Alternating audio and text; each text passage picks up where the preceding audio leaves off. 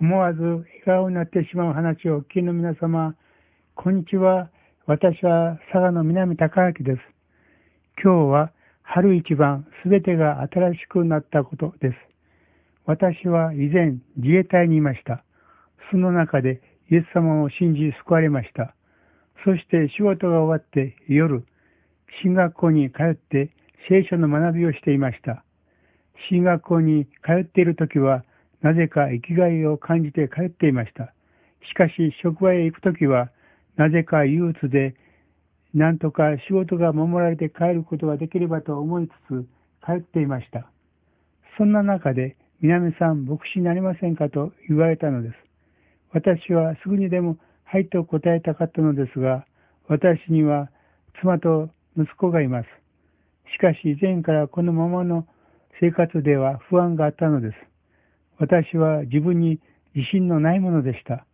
それで私は神様の御心を求めて真剣に祈りました。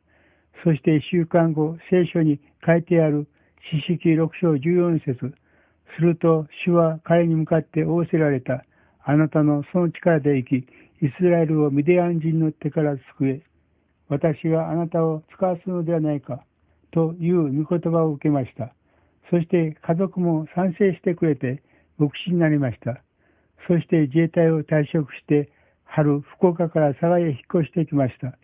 ここから私の人生は、私たち家族の人生は大きく新しく変えられたのです。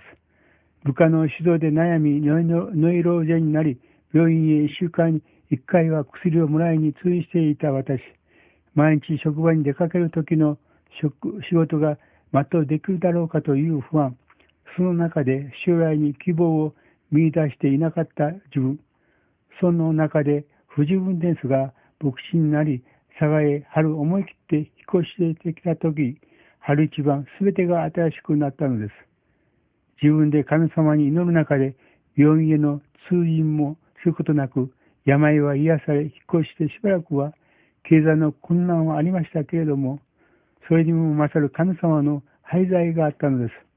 神経質な面があった私、気が弱かった私、神様に従った時に、神様が私を変えてくださったのです。そしてありとあらゆる時に神様は助けてくださいました。聖書にこのような御言葉があります。ヨハネの目視録21章4節彼らの目の涙をすっかり拭って取ってくださる。もはや死もなく悲しみ、叫び苦しみもない。なぜなら以前のものがもはや過ぎ去ったからである。五節に、すると御座についておられる方が言われた。見よ、私は全てを新しくする。もし佐賀へ引っ越してきていなかったならば、病院の通院においても、また薬を飲み続ける中で、私はどうなっていたかなとつくづく思うのです。再び病院へ入院していたかもしれません。一生入院生活だったかもしれません。悲惨な生活、家族だったかもしれないのです。私はなぜか職場から逃げ出したような思いがある中で、春牧師へという中でで家族で佐賀へ引っ越すするとき、私と私の家族は神様の大きな愛と恵みを体験したのです。本当に神様に感謝いたします。今まで聞いてくださってありがとうございます。